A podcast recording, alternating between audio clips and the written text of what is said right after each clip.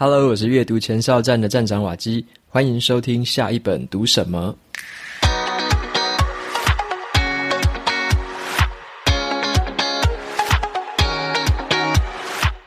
今天要跟大家分享的这本书，它的书名叫做《从零到一》，这是一本我很喜欢的商管书。那我在两百二十一集已经有先分享过上半部，今天分享的是下半部的另外三个重点。所以呢，如果你还没有听过上半部的话，可以先到两百二十一集听完，再来接着这一集听，相信会有更完整的收获。那么本集节目是由静好听赞助播出。你有没有觉得最近的物价真的是涨很凶诶？像是啊，去外面餐厅吃饭、开车加油，甚至去超市买个东西回来自己煮，每一样东西都变贵了。这到底是为什么呢？我们如果从新闻哦去找答案，常常会看到一堆名嘴哦各说各话，只会看到一些很破碎跟片段的资讯，很难看清楚这个事情的全貌。今天要介绍给大家一堂很精彩的付费节目，叫做李淳的经贸航班。这个是静好听最新的一个付费 podcast，有点像是一堂声音课程，十集的内容就像是十堂课。那这档节目的主讲人呢，是国际经贸的权威李淳老师，他是中华经济研究院 WTO 及 RTA 中心的资深副执行长。对于国际经贸的议题有着相当独到的见解，在这个节目当中呢，他会仔细解说国际经贸的形成、WTO 的运作方式、关税对于产品价格的影响。他也会说明中美贸易战的这种角力，还有新的晶片法案对于护国神山台积电的影响。节目的内容呢，是深入浅出，即使是像我一样的这种经贸新手，也能够轻松听懂。每一集就是三十分钟，你可以像在收听 Podcast 一样，很轻松的去了解国际经贸的过去跟未来。另外呢，还有搭配一本有声书做同捆的优惠，那本书名叫做《为什么我们要在意美国》，带我们从外交、制度重大的议题去全面解析台美关系。今天介绍的付费节目呢，和有声书都有提供瓦基读者特别的优惠。有兴趣的朋友，欢迎前往节目资讯栏参考看看喽。接下来呢，就回到今天这本书从零到一的下半部分享。那么接下来我就跟大家分享另外的三个重点。好，第一个的话，这个重点叫做密次法则的世界。作者他有提到哦，虽然大部分的公司啊都不需要和创投基金去打交道，可是呢，所有的人都应该要很清楚的知道。这一些创投公司，他们极尽全力哦，想要理解的事情，那就是我们不是活在正常的世界哦，我们是活在幂次法则的世界之下。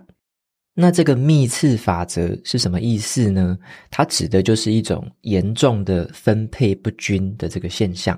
这个在自然界跟社会当中是随处可见。那么幂次法则的另外一种比较白话文的说法叫做。八十二十法则，就像是百分之八十的土地是掌握在百分之二十的人的手里面。好，那对于一个很成功的一个创投基金也是如此的，他们投资的大多数公司都会失败，只有很少数很少数会成功。可是哦，一旦这一些少数的公司成功的时候，他们带来的报酬经常会超越所有失败的总和。那很有趣的现象就是说，创投基金他们要选择要投资哪一家公司的时候呢，他们想的事情哦，并不是什么分散风险哦，像是财务策略上面，我们会有一个策略叫做多元化的避险策略，就是说鸡蛋不要放在同一个篮子里。好，你可能会买各种不同的股票组合，变成一个资产配置，这个是一个分散风险的策略。那么作者就提醒说，如果啊是一家创投公司，他不会用这个方式去思考，为什么呢？因为我们一般人会觉得说，这个世界好像是一个常态分布。好，常态分布就是说，诶，好像有一些公司会成功嘛，有一些公司会失败。我们觉得可能是一半一半，所以这个就是一个很像常态分布的一个中型的一个曲线。那这样的心态去思考的话呢，其实哦，正好落入了一个陷阱。如果说创投基金他们为了分散投资，他们觉得说应该是一个常态分布，所以就把这个钱放在一堆看起来普普通通的公司身上的话，那这样子是必定会失败的。在他们投资的这个公司里面，他们必须有一个最主要的指标哦，就是说这些公司在未来会获得大规模的市场成功。好，这些公司在未来。会获得大规模的市场成功，他们必须有这个潜力，有这样的公司才值得投资。所以呢，这个作者他们的投资公司也是一样哦，他们只会关注那一些很少数有着独特基本面、有机会可以茁壮成数十亿美元的那些事业。好，所以他们投资并不是乱枪打鸟，也不是在买彩券。他们有很严格的这个评估标准，只买那一些在未来有可能获得巨大成功的公司，然后把这个资金再投入在里面。而且呢，你也不能期待说在短短几年之内就会获得报酬。一般来说，这些公司要能够成功，都必须是五到十年以上的一个时间，然后呢，你才能够获得这样的收获。那对于我们个人来说呢，也是很类似的道理。像是啊，我们如果是把自己的这个专业技能的组合当成是一项投资的话，我们就要用这种密次法则的角度来去思考。好，什么意思呢？如果我们是把自己的专业能力当成是分散投资的话，你可能会觉得说，好像学越多种的专业越好，然后就期待着说，在未来可能某一项专业会带来回报，这个就好像是分散风险的那种想法嘛。可是，像作者他说的呢，就是说你要做什么是很重要的。好，你选择要做什么是很重要的。你应该要全神贯注的在自己擅长的事情上面。在此之前，你也要想清楚，你擅长的事情在未来是不是有前景？好，在未来是不是有前景？因为呢，一个有前景的事情，才值得你加倍投入心力去做。好，相反的，相反的。如果说我们都把心思放在一大堆不确定有没有前景的事情上面，那最后就很有可能落得一事无成。好，所以这边的关键就是说，那些少数很有前景的事情带来的总报酬，长期下来会远远的胜过其他普普通通的事情的一些累积。好，所以说这个在投资在创投界是用这个方式去思考的。那对于我们个人而言，我们自己面对自己的专业能力，我们所挑选的产业，我们所挑选自己擅长的事情，都必须要先注意一下，在未来有没有获得这种巨大成功的潜力。好，唯有我们去投资我们的心力，在这个少数有这个潜力的东西，有这个从潜力的前景上面，在未来才有可能带给我们巨大的报酬。好，那么再来的话是分享下一个重点，是叫做。关于公司的一些营运的基础，好，那在书中呢，作者有列举出一些他的实际观察的一个现象。首先呢，我们先来谈一下执行长的薪资，好像是他在投资了很多的新创事业之后，有注意到一件事情哦，一家公司付给执行长的钱越少，这个公司的表现会越好。好，很有趣哦，一个公司付给执行长的钱越少，公司的表现会越好。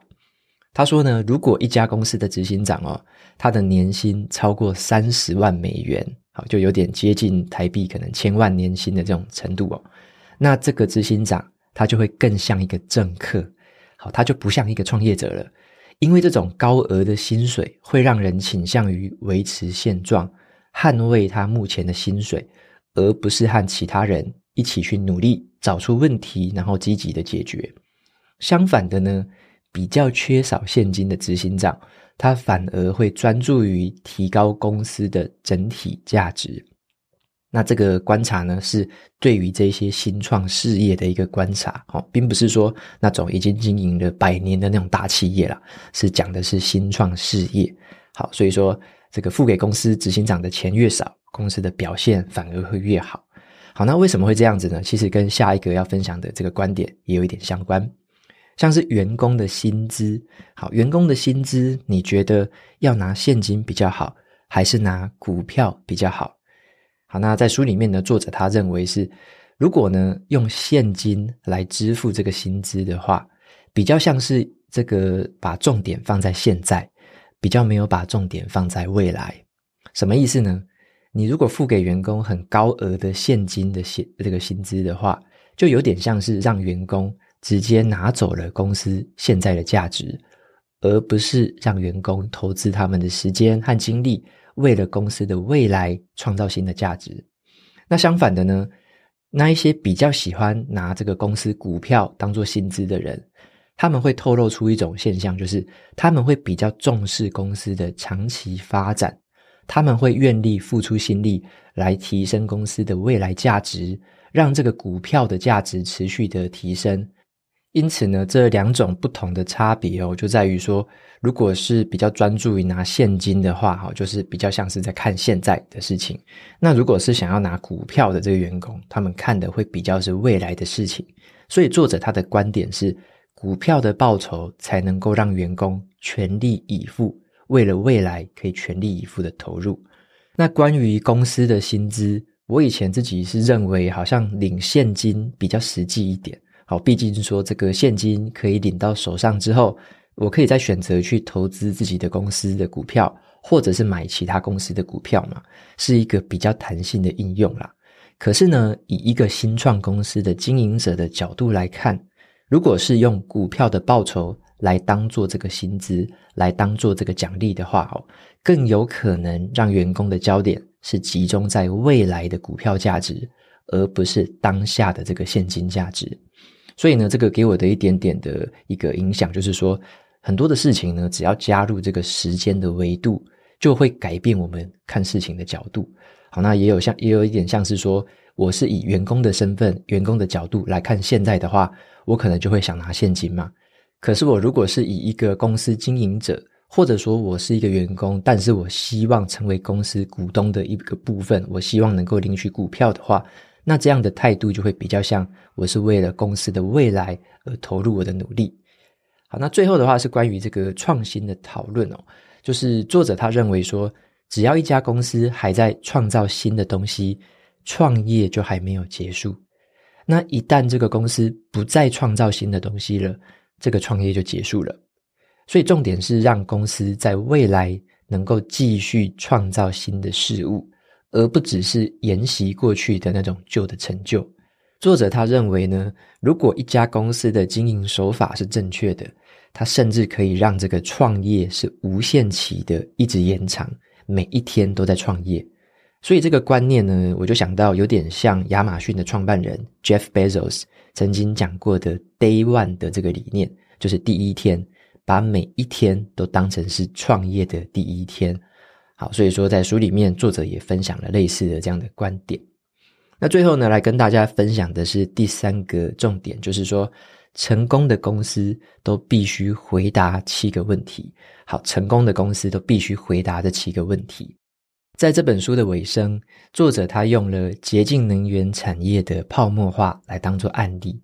好，洁净能源产业的泡沫化，那洁净能源有点像是那种太阳能啊、水力发电啊、那种生质能源啊，那一些都算是洁净能源。他就用这些产业的例子哦来说明，一家公司必须面对到七个问题，而且要给出好的答案。那书里面呢，他有提到哦，有很多的像是太阳能公司。他们在创业的一开始就忽略了这七个问题，导致了他们一定会失败。好，那这个七个问题分别是什么呢？我们来分别看一下。首先，第一个是工程的问题。好，工程问题，你创造的是一个突破的科技，还是呢，只是一个很微小的改善的方法？好，这是一个工程问题，跟这个科技和技术有一点关系。那再来第二个是时机的问题。好，现在是开始这个事业的正确时机吗？好，这个是时机的问题。那第三个问题是独占的问题，意思就是你在一开始的时候有在小型的市场抢得很高的市占率吗？你有在很小型的市场抢得很高的市占率吗？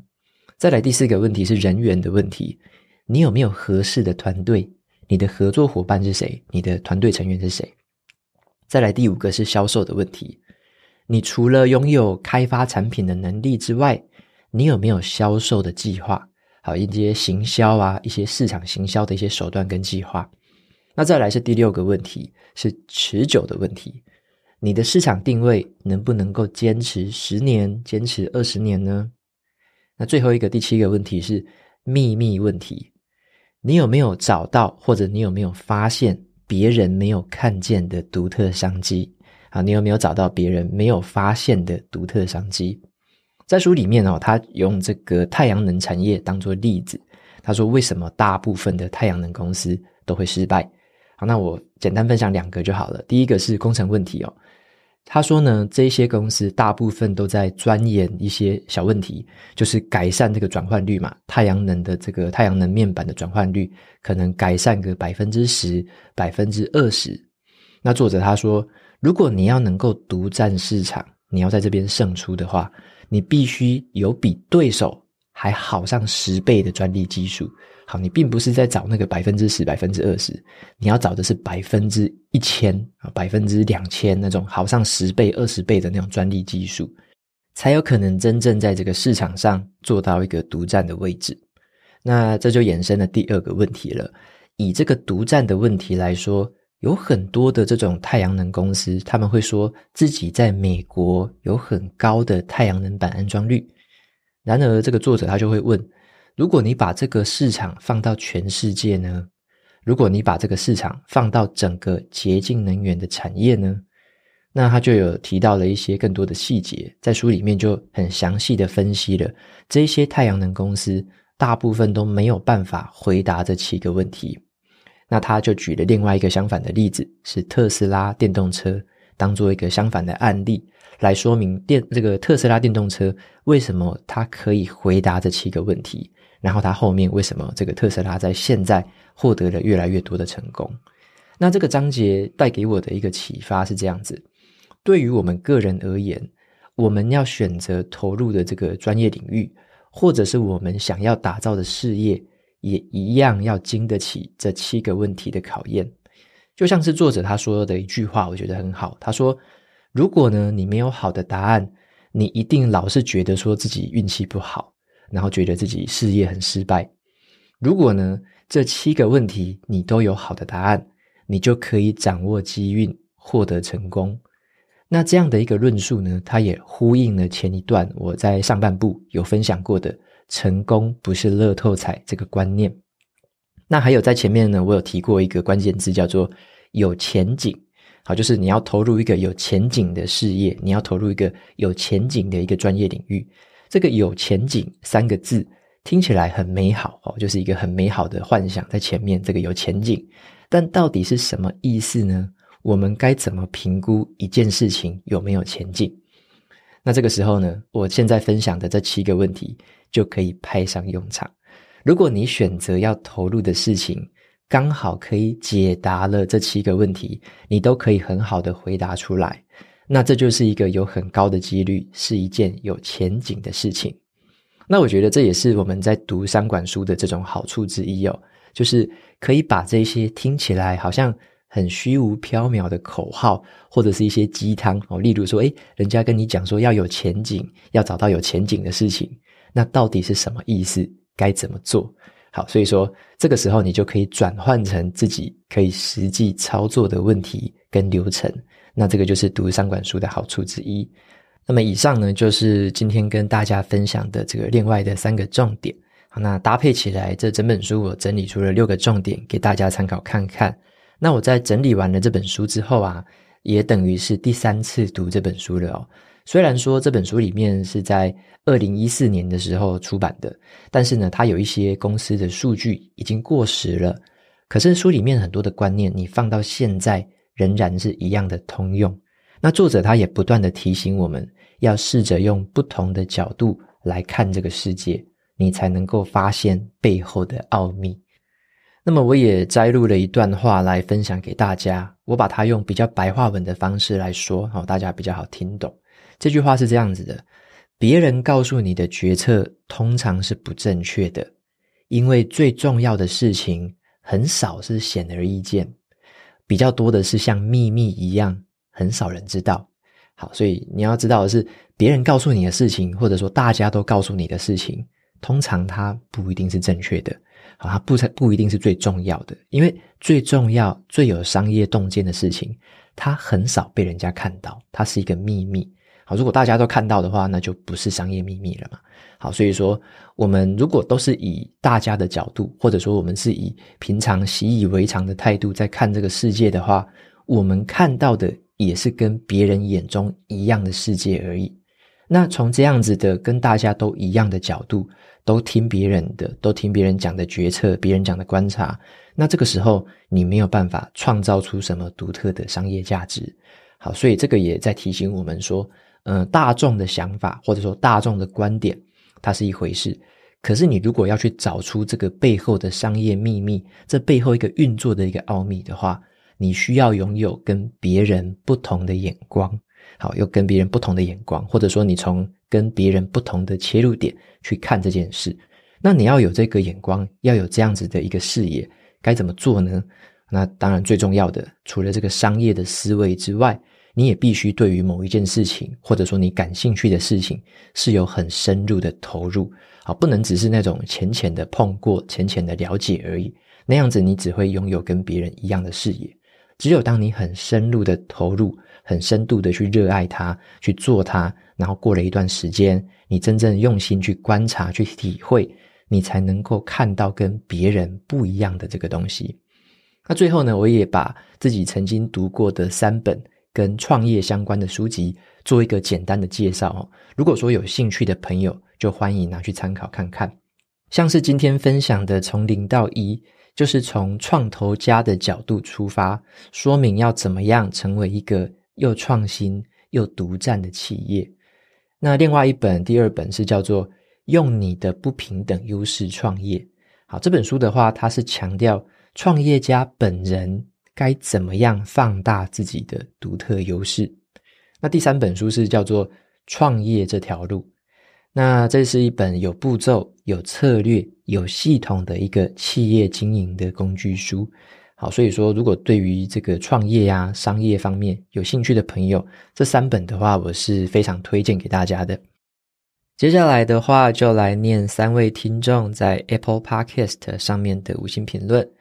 好，第一位听众，他的名字是 J D I S O K X M S。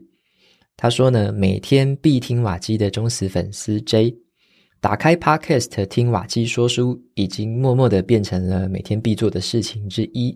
刚开始是从电扶梯走左边过来的，结果一听就停不下来。也非常喜欢瓦基、Jackie 和 June 的读书会，超级精彩，真的非常谢谢瓦基做这么棒的节目给大家。另外呢，也很想要问瓦基的 Podcast 录音设备是哪些呢？有没有什么推荐的？也很想要问问看瓦基，对于一个完全没有经验、刚开始想要学习录音和剪辑，有没有什么建议的学习方法？谢谢瓦基的回答，我会继续推荐瓦基给身边的人。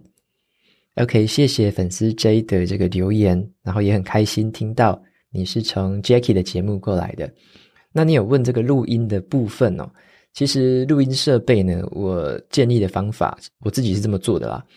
YouTube 上面有超级多的教学，国内外的都有。我自己应该看了二三十部以上吧。怎么录音，用什么设备，设备的差别，每个价钱性价比怎么样？然后后置的部分呢，怎么样剪辑，怎么样后置，这些的话就尽可能的简单简化。好因为我们如果是一个人要做这件事的话，那就是尽可能的用最简单的方法来做。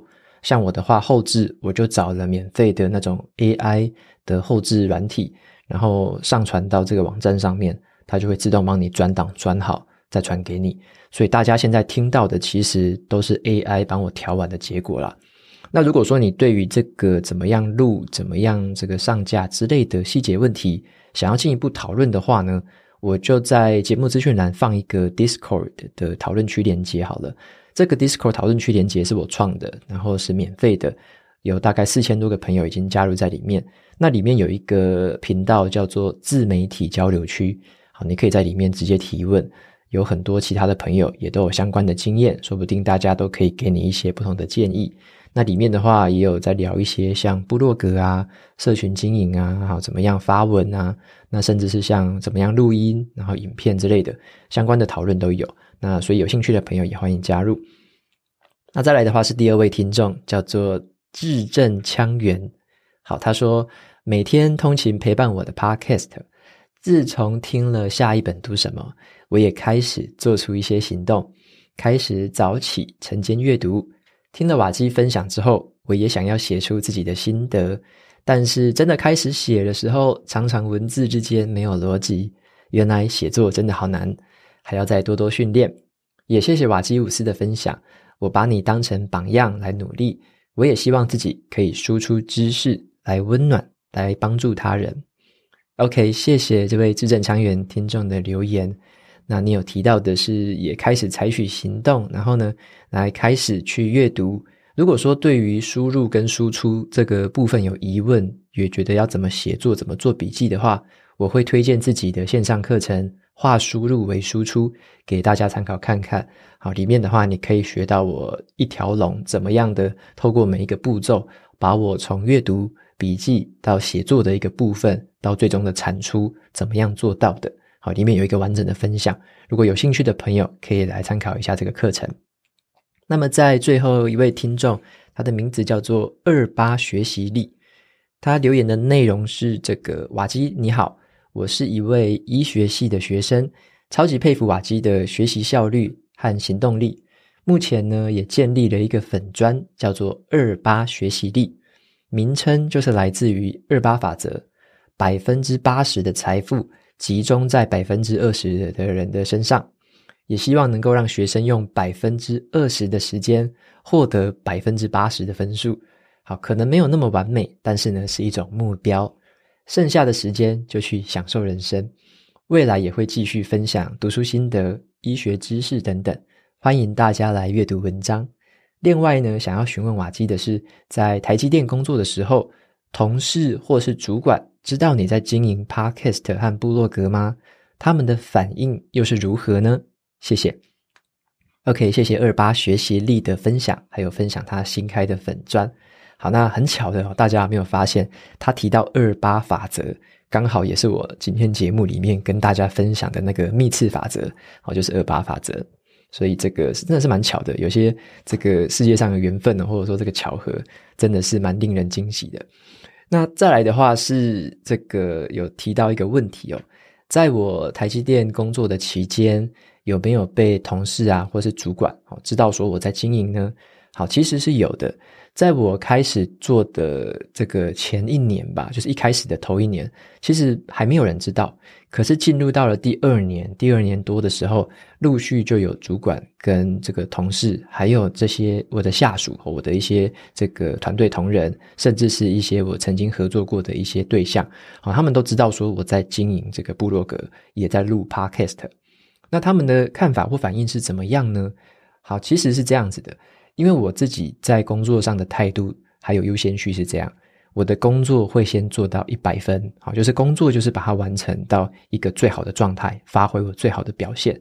好，工作上发挥全力，然后呢，我另外的时间跟下班假日的时间，我才投入去做这个额外的这个斜杠的说书事业。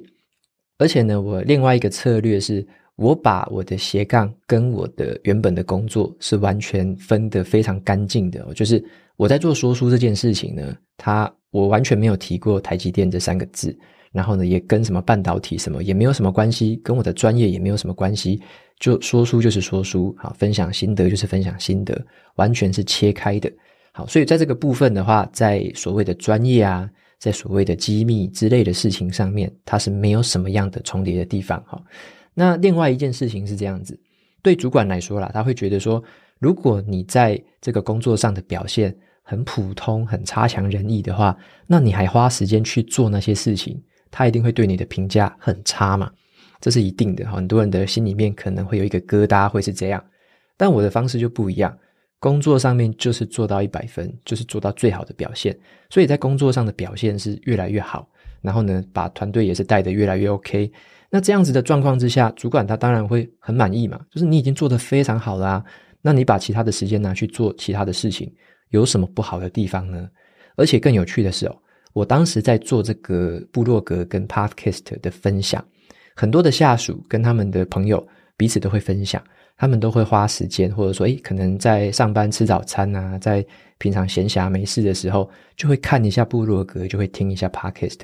那因为我分享的东西也有一部分跟职场相关，跟个人成长相关哈，那这些东西就帮助到他们。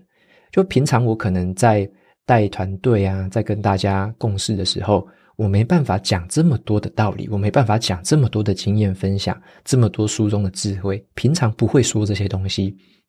可是他们可以透过我做的这个自媒体的这个管道，去吸收到这些知识。好，就有点像是。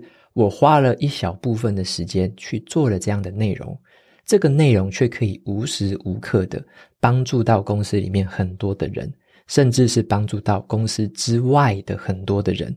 这个是一个杠杆非常高的事情，这个效率跟它的投资报酬率是非常非常高的。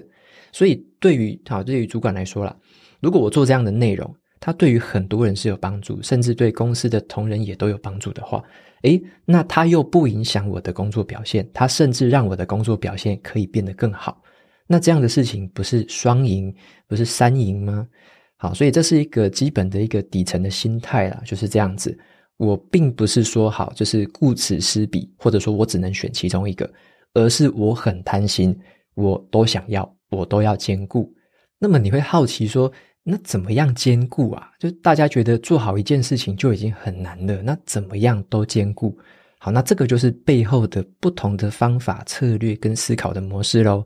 所以，如果你很好奇说该怎么样做，或者说我是怎么做的，怎么样思考，用什么方法去达成的，那我就会推荐自己现在写的这本新书嘛，就是只工作不上班的自主人生。好，里面有很多的脉络跟很多的故事，都是在讲说我在斜杠的那段期间怎么样做的，我用什么策略、什么方法，我到底怎么样思考的，面对这些问题，我用什么样的方法去面对。好，所以说这本书里面就会透露出很多的线索跟方法，可以让大家去找这个面包屑，可以套用到自己的身上。所以这本书它或许不是完美的这个解答方案。可是呢，它却是一个我最真实的一个参考的一个指南，所以也推荐给大家。那关于这件事情，我认为就是，如果你基本上做事情的心态哦，例如说像我一样，我认为是可以兼顾的，而且它是可以彼此相辅相成，彼此一起变好的。那么，这个对于公司的主管同仁来说，这就是一件超级棒的事情。如果你能够做到，你能够做成，而且你一直持续的达标的话。那么这就是一件好事情啊，没有什么好说的。这个对自己来说也是一个行得正、坐得端，你自己也会充满信心跟成就感。好，并不会说，诶，自己好像觉得很心虚，好像我的工作做得不怎么样，然后我又去忙其他事。好，为了避免这样的一个心情啊，为了避免这样一个心虚的感觉，当然你就要用不同的心态、跟不同的策略，还有不同的执行力去达成这个事情。如果你听到这边的话呢，我们也透过这样的一个分享，来跟今天的从零到一做一个很简单的回扣。好，这个回扣是这样子的，你有没有发现，有一些事情是大家认为理所当然，但是你却不这么认为，或者说你看到了背后的秘密？